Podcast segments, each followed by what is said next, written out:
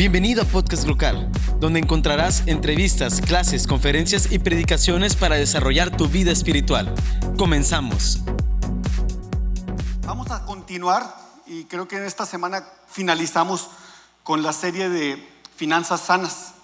Eh, los predicadores de las semanas anteriores estuvieron hablando primeramente de cómo poner orden en nuestra economía, Meni estuvo hablando de las finanzas eh, de una forma práctica y hoy vamos a hablar de las finanzas desde la perspectiva de Dios. En este mundo existen dos sistemas económicos. El sistema económico que creó el hombre y el sistema económico que creó Dios. En el sistema económico del hombre se basa principalmente en la propiedad privada, donde yo soy capaz de hacerme de cosas, de recursos, y como yo me hago de los recursos, yo tengo el derecho de obtener, de poseer, de controlar, de emplear, de disponer de los recursos, inclusive de dejárselos de herencia a mis hijos.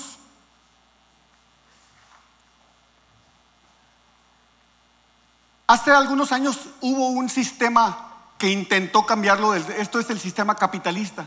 Hace algunos años hubo un sistema que era el socialismo, donde decía que no debería haber más ni menos, pero en, realidad eso no funcionó. Ya no existe, de hecho todavía hay unos residuos por ahí en algunos países, pero está probadísimo que ese sistema tampoco funciona. Las escrituras nos describen con mucha, muchísima claridad cómo es la economía de Dios. Y vamos a ver algunos textos que nos hablan acerca de él. Vamos a iniciar con Primera de Crónicas 29:11.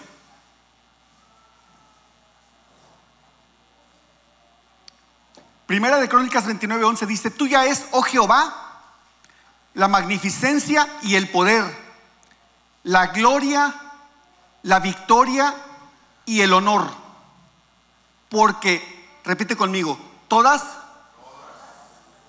Todas las cosas que están en los cielos y en la tierra son tuyas.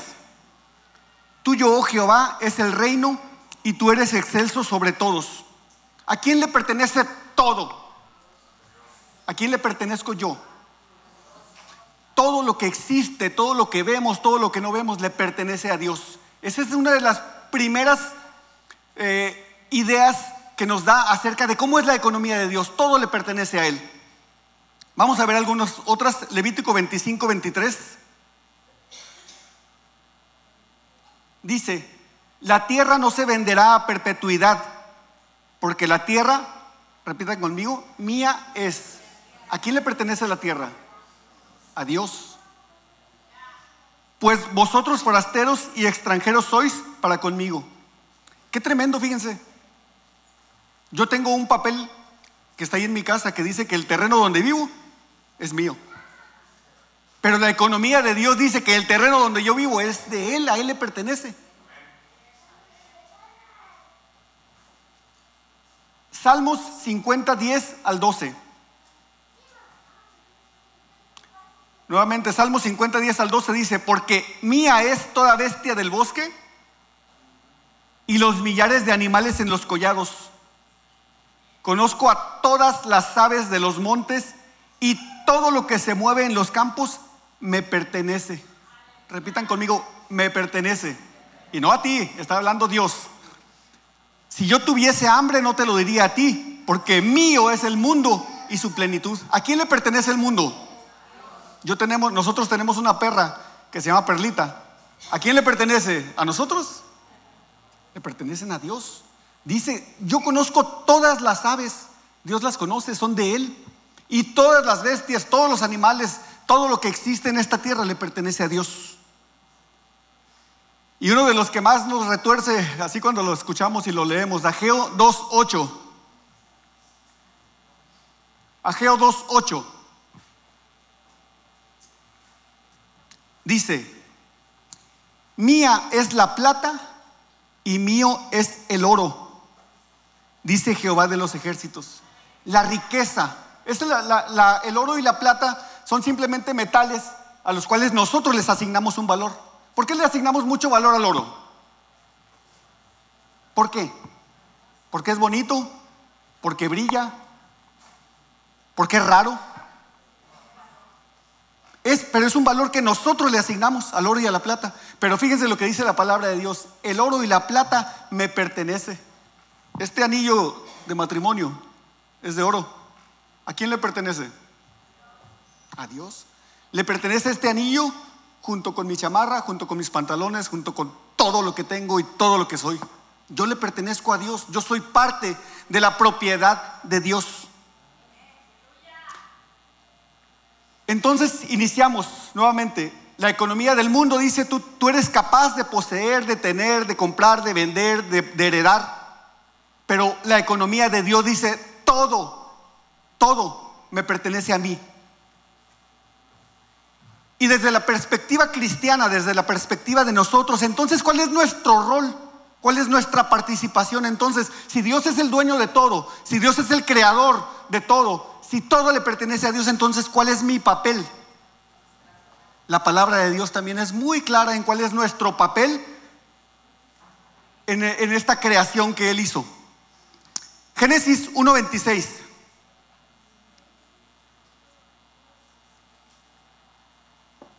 Dice, entonces dijo Dios, hagamos al hombre a nuestra imagen, conforme a nuestra semejanza y señoré, repitan conmigo, y señoré en los peces del mar, en las aves de los cielos, en las bestias, en toda la tierra y en todo animal que se arrastra sobre la tierra. Fíjense, ¿se acuerdan? Ahorita dijimos, Dios es el dueño de todo, de todas las bestias, de todo. Y luego dijo Dios, hagamos al hombre conforme a nuestra semejanza y señoré sobre toda la creación. Ahorita vamos a ver la importancia de entender lo que significa señorear. Y dice, y creó Dios al hombre a su imagen, a imagen de Dios lo creó, varón y hembra los creó. Y los bendijo Dios y les dijo, fructificad y multiplicaos, llenad la tierra y sojuzgadla y señoread en los peces del mar en las aves de los cielos y en todas las bestias que se mueven sobre la tierra. La nueva versión internacional traduce la palabra señorear como tener dominio.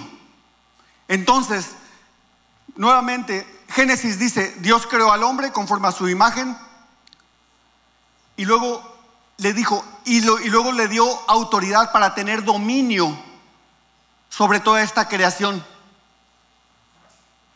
Pero es importante que entendamos que tener dominio no significa que Dios nos entregó la creación para que hagamos con ella lo que nosotros queramos. Dios nos creó a nosotros como administradores de su creación. Cuando uno es administrador de una empresa, ¿la empresa me pertenece? Claro que no, a menos que yo fuera el dueño. Y ni así, desde la perspectiva de Dios. Pero cuando yo soy administrador de una empresa, el dueño me da a mí la autoridad para tomar decisiones. Pero nunca puedo tomar decisiones que vayan en contra del beneficio de ese dueño, de ese creador. Yo soy el administrador y tengo responsabilidad de hacer que el negocio crezca, de que el, negocio funcione de manera controlada. Es exactamente lo mismo con nosotros. No somos los dueños de la creación. La creación le pertenece a Dios. Sin embargo, Dios nos dio la autoridad de administrar su creación. El concepto de mayordomía cristiana denota ese encargo que Dios nos dio sobre, sobre su creación. Y es importante que entendamos que la mayordomía, mayordomía cristiana no solamente está relacionada con el dinero, está relacionada con todo lo que hacemos. Y desde aquí nos podríamos ir a, oye, ¿tengo derecho a contaminar esta tierra que Dios me dio? Dios nos dio la autoridad sobre la tierra, pero nos dijo, cuídala, porque esto me pertenece a mí. Cuando tú agarras un papel o un vaso de foam y lo tiras ahí, estás incumpliendo con la autoridad que Dios te dio de administrar su creación. La Biblia usa dos términos para, eh, describir lo que es la mayordomía. Una que es epítropes y significa la persona a cuyo cuidado ha sido confiado algo por parte de otro para fungir como guardián y cuidador. Entonces es la autoridad que nos ha dado para fungir como guardián y cuidador. Nosotros somos guardianes de la creación de Dios y somos cuidadores de su creación. Podemos ver ejemplos de esta palabra, no lo vamos a ver hoy, pero si quieren anotar ahí, Mateo 28, Gálatas 4.2, ahí pueden encontrar donde se utiliza la palabra epítropes y ahí pueden, podemos entender el concepto de mayordomía. Utiliza otra palabra también, oikónomos. Oikos significa casa y memou administrador o administrador de la casa. Nosotros hemos sido llamados a ser administradores de la casa de Dios. Y la casa de Dios no es solamente este templo, que lo es, es toda esa rueda gigante hermosa que Dios creó. Y aún así a los otros planetas y el sol, nosotros fuimos llamados para ser administradores de su creación. Esta palabra, oikonomos, describe la función de responsabilidad delegada, como en la parábola, que tampoco la vamos a ver hoy, de los labradores y en la del mayordomo infiel, que están en Lucas 16, 2 al 3, no lo vamos a ver hoy. Pero ahí habla de ese concepto de mayordomía, de una autoridad delegada. Hay un teólogo que se llama Millard Erickson, que dice, la mayordomía no significa dar a Dios una parte de lo que es nuestro, parte de nuestro tiempo o de nuestro dinero. Se nos ha confiado toda la vida, todo, para que la utilicemos, pero sigue perteneciendo a Dios y debe ser utilizada para servirle y para glorificarle. Todo lo que Dios ha puesto en nuestras manos, todo, tenemos que usarlo para glorificarle a Él, para honrarle a Él, para hacer que su reino se extienda. Otro teólogo, Ken Sande, dice, los recursos no son algo que uno merece y posee para su propio beneficio. Más bien, son privilegios dados a usted por Dios. Y Él quiere que los use para la gloria de Él y para el beneficio de otros, especialmente ayudándolos a conocer a Cristo. Nosotros cristianos tenemos una gran comisión y un, gran mandamiento. ¿Cuál es el gran mandamiento? Amarás al Señor tu Dios con todo tu corazón, con toda tu mente, con toda tu alma, con todas tus fuerzas y a tu prójimo como a ti mismo. Ese es el gran mandamiento. Nosotros tenemos que leer, tenemos que estudiar, tenemos que aprender la palabra de Dios desde esta perspectiva. Todo lo que te encuentres en la palabra de Dios tiene que ver con esto. Amar a Dios y amar a tu prójimo. Si estamos haciendo cosas correctas por razones incorrectas, no estamos siendo mayordomos de la creación de Dios. Y luego regresamos otra vez. Entonces, el gran mandamiento. ¿Cuál es la gran comisión? Ir y predicar el Evangelio a todas las naciones. Nuestra vida, nuestra administración debería ir enfocada a eso solamente, a amar a Dios, amar a nuestro prójimo y a llevar el Evangelio a las personas que no le conocen. Nosotros fuimos llamados a ser administradores, no para gastar en nuestros deleites y en, nuestras, y en nuestros gustos, que claro, Dios nos los da, pero el principal propósito por el cual Dios te ha dado la capacidad de generar riqueza en este mundo es para que puedas amarlo a Él, para que puedas amar a tu prójimo y para que puedas predicar el Evangelio y llevar el Evangelio a otros lugares donde no se le conoce a Él. La mayordomía cristiana envuelve la vida del creyente en todas las áreas, en el área física, en el área mental, en nuestro tiempo y hemos platicado acerca del tiempo. El tiempo es algo muy, muy, muy especial, es algo muy valioso. Cuando yo voy a mi trabajo y llego a las 8 de la mañana y salgo a la una y media y regreso a las 3 a, trabajar y luego hasta las seis y media, estoy, ¿qué estoy vendiendo ahí yo? Mi tiempo. Le estoy entregando a esta empresa que me contrató, le estoy dando mi tiempo. Y después de este tiempo, Hagan de cuenta que ellos dicen, estuviste aquí, hiciste lo que tenías que hacer, aquí está tu sueldo, este es tu pago. Podíamos entender que agarramos nuestro tiempo y lo convertimos en dinero. Y cuando yo traigo 20 pesos aquí en mi billetera, o 100 pesos, o 1000, o lo que sea, lo que estoy trayendo aquí es, hagan de cuenta que son cápsulas de tiempo, mi tiempo.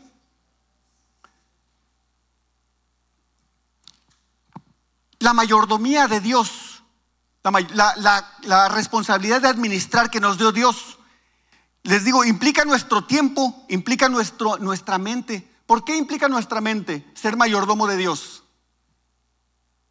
¿Puedo jugar con lo que yo quiera dentro de mi mente? No. Dios nos dice en su palabra, nos dice en qué pensar y cómo pensar y qué hacer. Eso es mayordomía.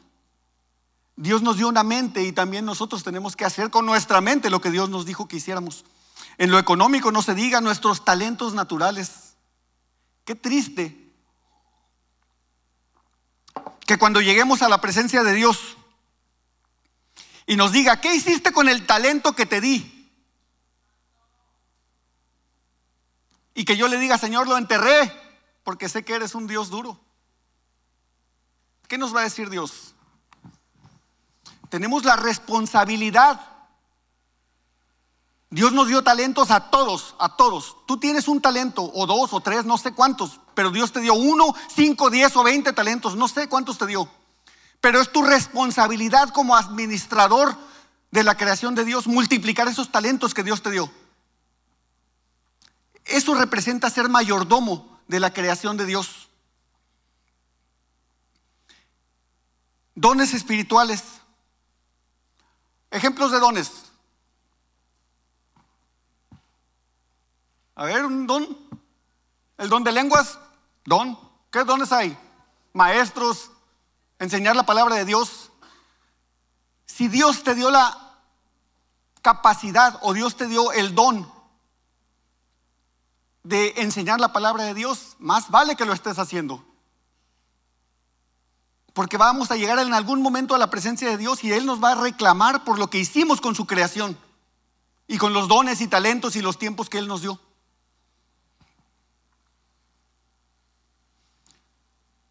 Meni hablaba la semana pasada. Hay aproximadamente 500 versículos en la Biblia que hablan de la oración, 500 que hablan de la fe y más de 2.300 que hablan de cómo manejar el dinero y las posesiones materiales. ¿Por qué tanto énfasis? ¿Por qué creen que la Biblia haga tanto énfasis en el manejo del dinero? ¿Por qué? Tremendísimo. Raíz de todos los males es el amor al dinero. De todos los males, no de unos cuantos, de unos poquitos, de todos los males. En el mundo natural, la gente tiene en su corazón acumular y acumular y ganar y tener y tener y tener. Fíjense nomás qué tremendo es esto. El punto 7% de la población del mundo, 0.7% de la población del mundo, ¿cuántos habitantes tiene la Tierra en este momento? Como 7 mil millones, más o menos. Creo que ya han de haber nacido como otros 20 en este tiempo que estoy platicando. Pero fíjense, el punto 7%, o sea, menos del 1% de la población de este mundo, posee el 45% de la riqueza del mundo. Les, fíjense nomás para que nos demos idea. Entre el 71% de la población de este mundo, el 71% de los, de, los, de los 7 mil millones de, personas poseen el 3% de la riqueza del mundo. O sea, casi el, el 70% de la gente del mundo, entre todos, si juntan todo lo que tienen sus posesiones, tienen el 3% de la riqueza del mundo está exagerado la distribución de la riqueza en nuestro mundo. De hecho, hay 26 familias en este mundo, 26 solamente 26. Aquí yo creo que habemos 26 familias.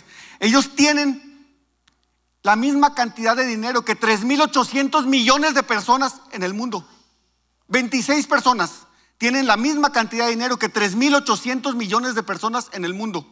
De hecho, estas personas en el 2018 estaban ganando 2.500 millones de pesos al día.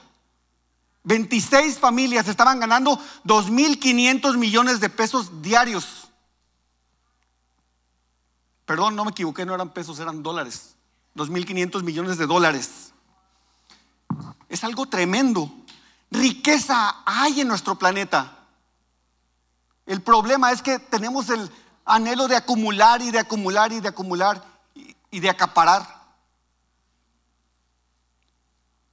En Estados Unidos, que es donde tenemos muchas, muchas, eh, mucha eh, estadística. En México no tenemos, por eso no, no presentamos información de México.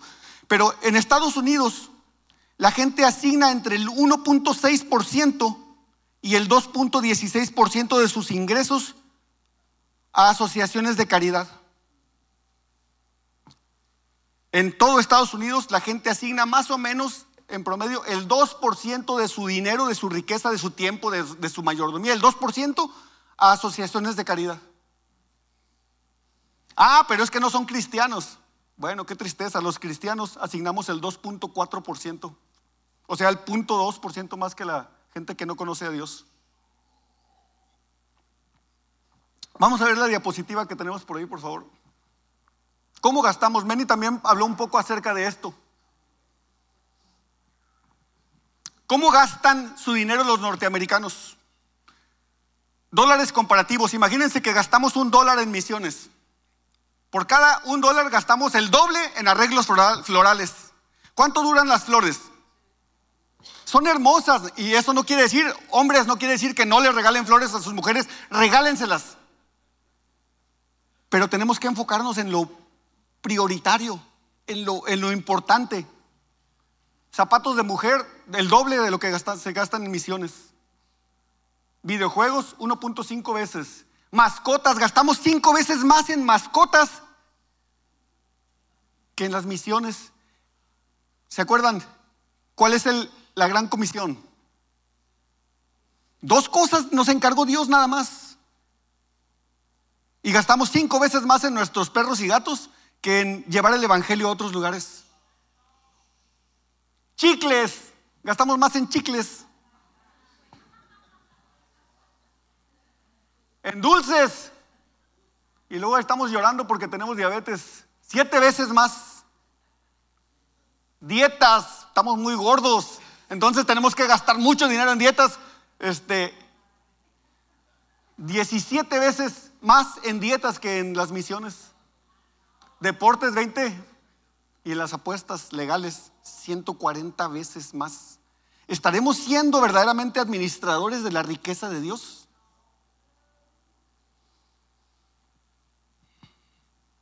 La manera de administrar nuestro dinero afecta nuestra relación con Dios. Lucas 16, 13. Ningún siervo puede servir a dos señores porque o aborrecerá a uno y amará al otro, o estimará al uno y menospreciará al otro. No podéis servir a Dios y a las riquezas. Y es bien importante entender el equilibrio. Si Dios te dio la capacidad de generar riqueza, si Dios te dio los talentos para generar riqueza, tienes que hacerlo. Pero el enfoque es completamente diferente. ¿Lo estás haciendo para glorificar a Dios? ¿O lo estás haciendo para glorificarte a ti mismo? Para enriquecerme, para hacer, para poder presumir más que mi vecino. Ah, mira, es que como mi vecino se compró el carro, ahora yo tengo que comprar uno más caro, mejor. Eso es estar sirviendo a las riquezas. Si yo estoy casado con mi esposa, y tengo relaciones sexuales con otra mujer, ¿cómo se llama eso? Adulterio. El adulterio ocurre cuando nuestro corazón se desvía del propósito fundamental.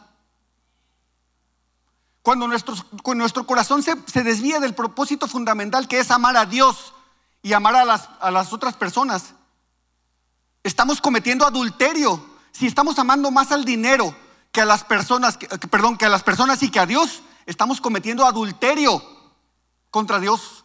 Porque eh, nuestro corazón, nuestra mente, nuestros pensamientos deberían ser Dios. Y nosotros lo llenamos de anhelo por riquezas, de anhelo por cosas malas. Y no es malo, déjenme decirlo, tengo que ser muy claro, no es malo la riqueza, no es mala. Lo malo es cuando se apodera de nuestro corazón. Y entonces estamos cometiendo adulterio contra Dios.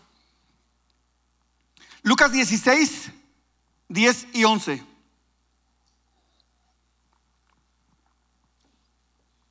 El que es fiel en lo poco, también en lo más es fiel. Y el que es en lo muy poco, y el que en lo muy poco es injusto, también en lo más es injusto. Pues si en las riquezas injustas no fuiste fiel, ¿quién te va a confiar lo verdadero? ¿Quién dijo estas palabras? Jesucristo. Jesucristo mismo dijo, si eres fiel en lo poco, sé que vas a ser fiel en lo mucho. Pero si eres infiel en lo poco, claro que vas a ser infiel en lo mucho. ¿Quién, dice Jesucristo, quién te va a confiar lo verdadero? Si no eres capaz de ser fiel en lo poco.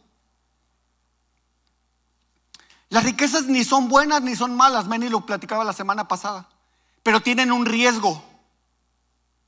Tienen el riesgo de anestesiarnos contra la necesidad de otras personas.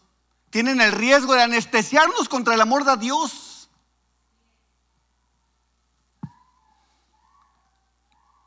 En pocas palabras, el buscar las riquezas por sí o el buscar, las riquezas per se nos puede llevar a cometer adulterio espiritual. Las riquezas, fíjense, Ezequiel 16:49, esta es una palabra que me explotó la cabeza la primera vez que la leí, me, me, hizo mucho, mucho, me afectó de manera creo que positiva. Ezequiel 16:49, he aquí, esta fue la maldad de Sodoma, tu hermana. Soberbia, saciedad de pan y abundancia de, ociosidad tuvieron ella y sus hijas y no fortaleció la mano del afligido y del menesteroso. Han escuchado acerca de la historia de Sodoma, ¿verdad? Hasta dónde se degradó, se degradó eh, sexualmente y muchas cosas. Pero ¿de dónde vino esa depravación? Fíjense nomás, ¿de dónde vino? Soberbia. ¿Qué significa la soberbia? Creerme yo más que cualquier otra persona. Creerme más que los demás. Saciedad de pan abundancia de ociosidad. Cuando tienes saciedad de pan, cuando tienes demasiado dinero, también tienes demasiada ociosidad y la ociosidad nunca, nunca va a ser buena. Por un lado, se enriqueció, se enriqueció, y por otro lado dice la palabra de Dios, y no fortaleció la mano del afligido y del menesteroso. Esta fue la maldad de Sodoma. Enriquecerse y no querer compartir esa riqueza. Malaquías 3:10, famosísimo texto y muy discutido. Malaquías 3:10, traer todos los diezmos al alfolí y haya alimento en mi casa. En mi casa, dice la palabra de Dios. Y probadme ahora en esto, dice Jehová de los ejércitos. Si no, os abriré las ventanas de los cielos y, y derramaré sobre vosotros bendición hasta que sobreabunde. Este es uno de los textos más pateado por los cristianos. Porque muchos cristianos decimos, esto no es esto no es esto es del Antiguo Testamento, entonces no aplica porque yo soy libre en Cristo Jesús. ¿Cuántos dicen amén? Nadie diga amén. ¿eh? Es triste, muy triste que muchos cristianos utilizan este texto rebatiéndolo y diciendo, esto no, esto, esto es del Antiguo Testamento, entonces no me aplica. Pero es también muy triste que no vas a encontrar una de estas cristianos que dé el 10%, o que dé el 12%, o que dé el 15%, sino que lo usamos para alimentar a nuestra, no, no es que no quiero dar. Y es que como no es bíblico, como no es del Nuevo Testamento, entonces yo no doy mi diezmo, yo doy cuando sienta que el Espíritu me lo dice. Pero ¿qué Espíritu te lo va a decir? Cuidado.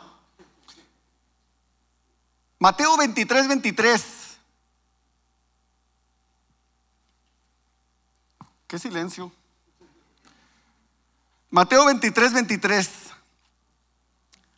Ay de vosotros, escribas y fariseos, hipócritas, porque diezmáis la menta y el eneldo y el comino y dejáis lo más importante de la ley, la justicia, la misericordia. ¿Qué es la misericordia? Compasión. Gran mandamiento, ¿no? El gran mandamiento. Sentir la necesidad de otras personas, sentir el dolor de otras personas. Dice, ustedes fariseos, dice, diezman hasta de lo más mínimo, pero dejan lo importante, que es la justicia, la misericordia y la fe. Y luego dice Jesucristo, esto era necesario hacer sin dejar de, hacer aquello. Fíjense nomás, otra vez, esto era necesario hacer sin dejar de hacer aquello. ¿Qué era necesario hacer? Justicia, misericordia, fe, sin dejar de hacer. Y por si no nos queda claro, ah, no, esto no dice así, tú lo estás tergiversando. Nueva traducción viviente.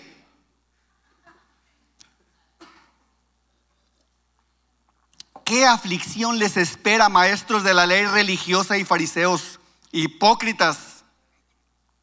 Pues se cuidan de dar el diezmo sobre el más mínimo ingreso de sus jardines de hierbas pero pasan por alto los aspectos más importantes de la ley, la justicia, la misericordia y la fe. Es cierto que deben diezmar, Nuevo Testamento, hello, Nuevo Testamento, es cierto que deben diezmar, pero sin descuidar las cosas más importantes. No diezmamos para que el pastor me ponga palomita. No diezmamos para que me pongan una estrellita en la frente. Diezmamos porque amamos la justicia, la misericordia y la fe. Justicia, equilibrio de la riqueza. Misericordia, amor por las personas. Fe, lleva el Evangelio a otros lugares.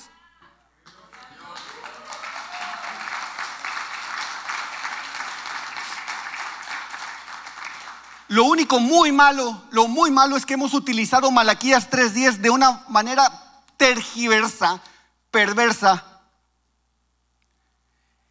Dice la palabra de Dios en Malaquías, hay alimento en mi casa y, verán si no les voy a abrir las ventanas de los cielos y voy a derramar bendición hasta que sobreabunde. Y entonces decimos, ah, aquí está el secreto de la riqueza. Muchos podemos decir, lo, vendemos y esto es un terrible error de, de, las gentes que nos paramos aquí enfrente y te decimos, en otras palabras, algo así como esto, invierte tu dinero en los bonos de Dios. Hazte rico.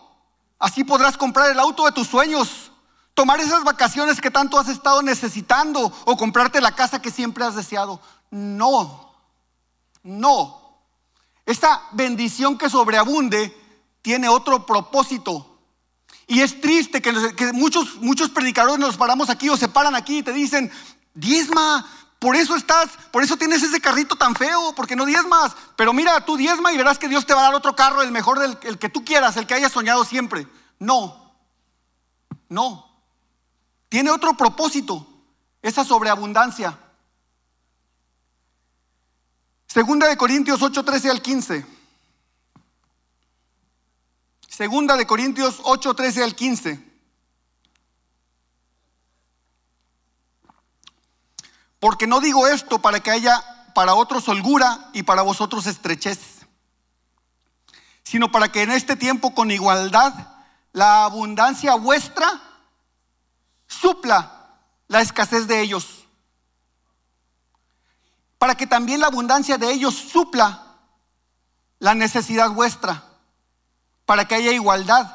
Como está escrito, el que recogió mucho no tuvo más y el que poco no tuvo menos. Si, si, estudian el contexto de lo que está hablando Pablo aquí a los corintios, él les estaba hablando de los macedonios. Lo van a leer, lo pueden leer en, su casa en los versículos anteriores.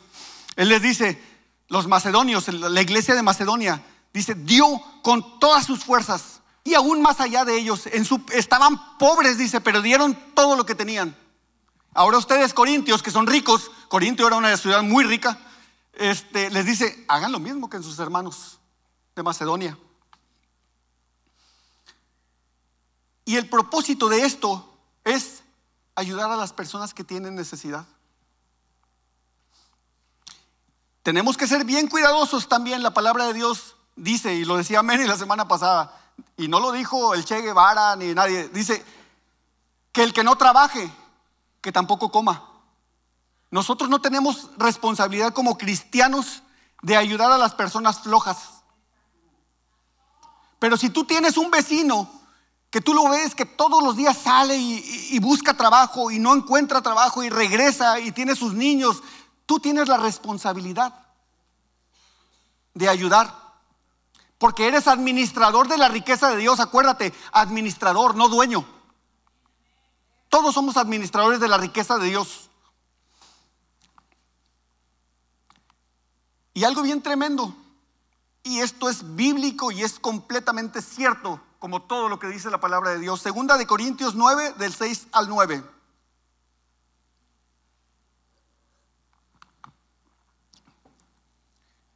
Pero esto digo, el que siembra escasamente, también segará escasamente.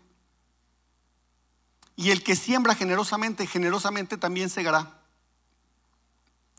Cada uno dé como propuso en su corazón, no con tristeza ni por necesidad. Fíjense qué tremendo esto. Pero imagínate, Jesucristo lo dijo en Mateo 23, 23. Diezmen. Y luego Pablo dice, pero cada uno dé como propuso en su corazón. Pero si tu corazón te está diciendo 2%, como que no estamos entendiendo el concepto de la mayordomía de Dios. Si, si, Dios propuso en tu corazón el 12, el 15, el 20, o sea, no te limites, no nos limitemos más bien. No usemos el texto fuera de contexto para decir, ah, no, es que el diezmo ya no es válido, entonces como Dios puso en mi corazón dar el 1%, pues órale. Seamos cuidadosos. Pero también es importante, fíjense, Dios no te va a permitir generar riqueza si siembras escasamente. Si siembras cuando tienes ganas, ah, es que ahora sí me sobró y entonces sí voy a hacerlo para el reino de Dios. Es hermoso. Dios es un Dios que no falla. Dios te, si tú eres fiel en lo poco, Dios te va a dar más para administrar, más para que puedas ayudar, más para que puedas servir, más para tu familia también, sí. Dios nunca, nunca, el diseño de Dios nunca fue que fuéramos pobres. El asunto es que el corazón está tan torcido de los seres humanos que estamos haciendo una separación tan grande en la riqueza. Riqueza no falta. Faltan corazones que quieran servir a Dios.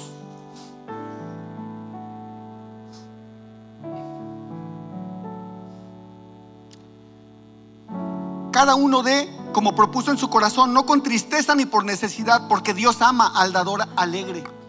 No sientas que te están quitando dinero.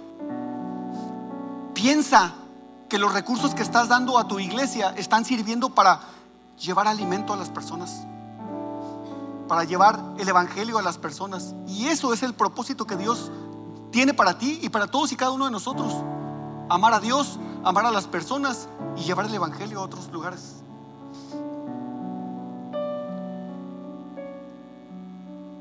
Y poderoso Dios, y poderoso es Dios para hacer que abunde en vosotros toda gracia, a fin de que teniendo siempre en todas las cosas todo lo suficiente, abundéis para buena para toda buena obra. Fíjense nomás qué tremendo. ¿Para qué la riqueza? Para abundar en toda buena obra. Como está escrito, repartió, dio a los pobres. Su justicia permanece para siempre. Filipenses 4:17, fíjense nomás, y para que no quede duda, dice Pablo, no es que busque dádivas. sino que busco fruto que abunde en vuestra cuenta. El dar no es la forma como Dios levanta fondos.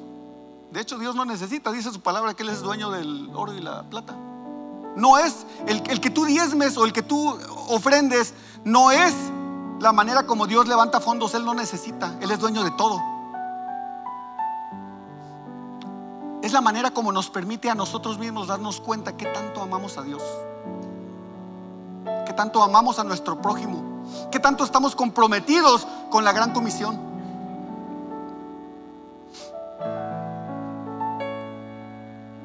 Un autor dijo, no debería haber áreas de nuestra vida que no estén rendidas a Dios.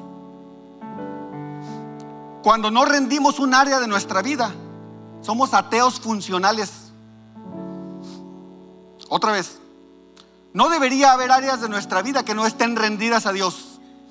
Y fíjense, algo que hemos aprendido es que en el caminar cristiano, vamos, Dios nos va transformando, sí nos transforma y nos hace nuevos, nos hace nuevas criaturas, pero va cambiando áreas de nuestra vida, nuestra relación de nuestro matrimonio, la manera como educamos a nuestros hijos, la manera como hacemos nuestro trabajo y el área económica también. Si nosotros decimos, salimos de aquí creyendo, no sigo creyendo que esto no es bíblico, que el diezmo no es bíblico y que entonces hay un área que es atea en nuestro corazón, porque no le creemos a Dios. Un ateo es alguien que dice que Dios no, no existe. En esa área nosotros estamos diciendo, Dios no existe para mí. Y déjenme terminar con algo que es importante, creo que es importante decirlo muy triste. Pero cierto, hace dos años fuimos Manny, Edison este, y yo fuimos a un seminario a España. Y alguien, Manny creo que lo publicó y una persona dijo, qué chilo, oye, si sale de la iglesia para eso, ¿no? Déjenme decírselos y se los digo desde mi corazón y desde la verdad y desde aquí arriba. Manny, Edison y yo pagamos hasta el último centavo de nuestro dinero, de nuestro trabajo, porque Dios nos bendice para prepararnos para Dios. Hasta el último centavo. Y no me dejarán mentir, fueron a Panamá este año, cada quien pagó su pasaje. No quisiéramos que así fuera, pero así es. Deberíamos de tener los recursos en esta iglesia para mandar a, a los misioneros a predicar la palabra de Dios, pero esto no está pasando porque no somos fieles. El anhelo, la visión de esta iglesia es que tú tengas una relación con Cristo. Y después que tú le enseñes a, las personas a tener una relación con Cristo. Para eso se necesitan recursos. Y déjenme decirles, y se los digo de corazón también, Meni no gana un peso de, lo que, de los diezmos de aquí. Armando no gana un peso. Gracias a Dios, Dios me ha dado fuerzas y nos ha dado capacidades para trabajar. No es del todo bíblico. Pero sí, Pablo decía, Pablo decía, el que, el, que, el que vive del Evangelio, que se alimenta del Evangelio, lo dice la palabra de Dios. Pero también Pablo dijo, yo no quiero ser tropiezo y que me anden criticando. Dijo, yo tengo fuerzas para trabajar. Y gracias a Dios tenemos fuerzas para trabajar. Pero queremos seguir, queremos que esto crezca, que esto explote. Pero necesitamos fidelidad. Y sé que es un tema difícil y me encanta, fíjense. Y déjenme decirles por qué. Porque en mi experiencia, en la experiencia de Armando, aprendí que es hermoso, que funciona. Dios no es mentiroso. Su palabra dice que seamos fieles y que Él nos va a bendecir y nos va a multiplicar. Oye, ¿necesitas un carro? Sí, sí quiero un Jeep, un Jeep Rubicon 2020, sí lo quiero. Pero hasta que Dios me lo dé, no es porque yo estoy haciendo el anhelo para no, si Él me lo da, qué bueno, y si no, pues aquí estamos sirviéndole. Déjame decirles, la palabra de Dios en Malaquías dice, y además voy a reprender al devorador. Cuando no somos fieles, ni lo que tenemos nos funciona, se nos va así como arena, como si quisieras agarrar agua entre tus manos, se te va. Qué triste que no diezmas, pero lo que ganas tampoco te luce. Y no estás siendo parte del propósito de Dios. de llevar el Evangelio a otras personas. Nuestra iglesia se llama Glocal, tiene un enfoque grande a las misiones. Y lo que estamos haciendo es apenas el inicio. Me sentía orgulloso, pero triste a la vez porque al final, final, nuestros misioneros están pagando mucho del porcentaje de lo que hacen. Y qué bueno, porque Dios los va a multiplicar, los va a multiplicar, lo creemos, porque su palabra es fiel. Pero el deber ser es que nosotros los enviáramos. ¿Cuántos quieren ser parte de esa transformación? Y no les estoy pidiendo su dinero, les estoy pidiendo su corazón para Dios, su corazón. Porque acuérdense, Dios no necesita el dinero, no lo necesita. Pero sí quiere tu corazón.